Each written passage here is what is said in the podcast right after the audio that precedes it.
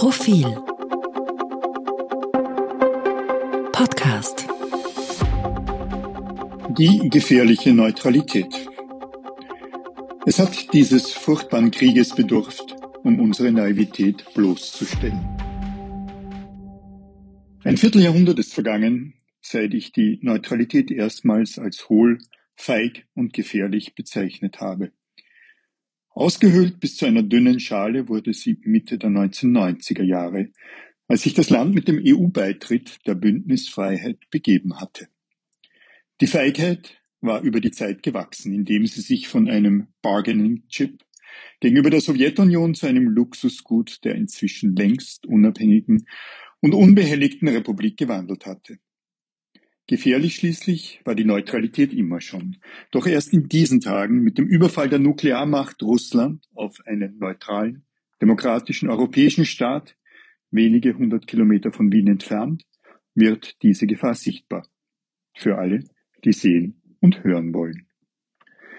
Wer aber will denn sehen und hören? Das Volk? Die Politiker? Journalistinnen und Journalisten? Eine Diskussion über die Neutralität, ein Austausch von Argumenten wird derzeit vor allem von den Medien gefordert und dort geführt. Die Diskussion ist bemerkenswert, die Positionierung in ihrer Eindeutigkeit neu. So haben etwa die Chefredakteure von Presse und Kleine Zeitung festgestellt, dass die österreichische Neutralität zu ihrem Ende gekommen ist. Beide plädieren unverkennbar für einen Beitritt zur NATO. Bei Profil verhält es sich ähnlich. Die Sinnhaftigkeit erschließt sich mir nicht mehr, und ich halte einen NATO-Beitritt seit langem für notwendig. Man möge mir die abweichende Haltung nachsehen, damit liege ich nicht unbedingt auf der Linie unserer Leserinnen und Leser. Denn das österreichische Volk reagiert in paradoxer Weise auf den Krieg vor den eigenen Toren. Laut Profilumfrage sprechen sich über 80 Prozent der Bevölkerung gegen einen Beitritt zum westlichen Verteidigungsbündnis aus. Die Zustimmung zum neutralen Status des Landes hat in den vergangenen Wochen sogar zugenommen.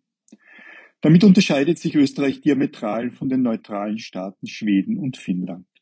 Im hohen Norden ist der Zuspruch zu einer NATO-Mitgliedschaft unter dem Eindruck des Krieges stark gestiegen. Die schwedische Ministerpräsidentin verschließt sich dieser Diskussion nicht.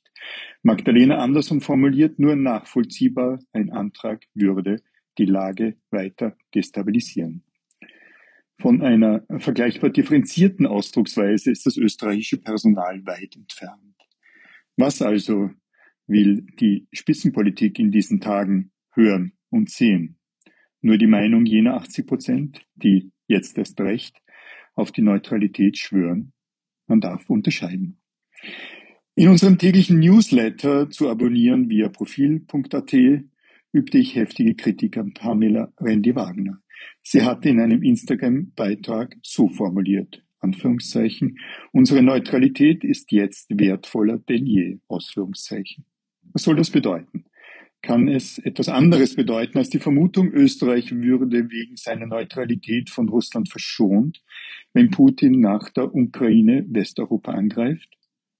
Und was soll die Aussage in diesem Beitrag, wonach Anführungszeichen, die Neutralität sicherstellt, dass Österreich von militärischen Bündnissen nicht gezwungen werden kann, Position zu beziehen, Ausführungszeichen.